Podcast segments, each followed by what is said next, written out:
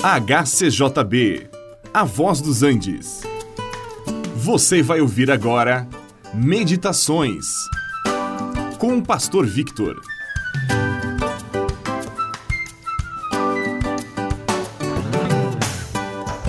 Quando olhamos a natureza, seja uma flor ou um animal, ou mesmo um ser humano, nós sabemos que houve um início e sabemos que também haverá um final da sua existência. Quando nós estudamos a história dos reinos deste mundo, notamos que houve um começo e um fim para todos. E podemos estar certos: os que existem hoje, um dia terminarão. E se olhamos para o futuro, nós não sabemos nem o que será no dia de amanhã. O homem pode fazer planos para o futuro, pode guardar tesouros para ele, mas ele nem sabe se ele viverá amanhã. Porque tudo é passageiro, tudo é vaidade, como dizia o sábio rei Salomão. É tudo como correr atrás do vento.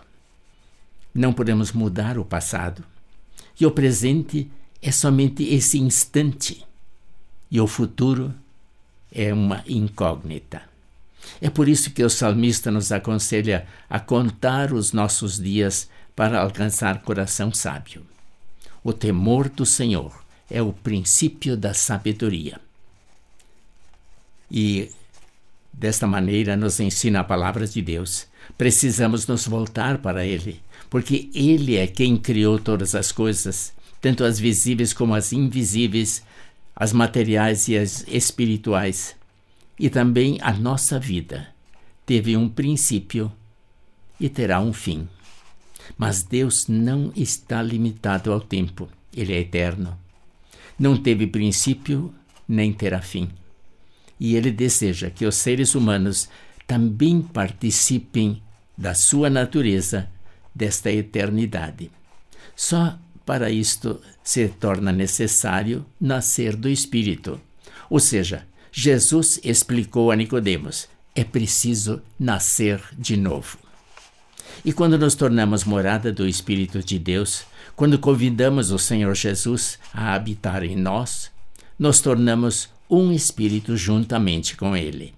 E nos tornamos participantes desta natureza divina, como lemos na segunda carta do apóstolo Pedro. Nossos corpos são matéria e estão sujeitos Há um começo e há um fim. Mas os que nascem do Espírito recebem vida eterna que vem de Deus e que não tem fim. A grande pergunta que precisamos responder é se nós já recebemos a vida eterna de Deus. Mas a boa notícia é esta: ainda é tempo de recebê-la para quem não a recebeu ainda.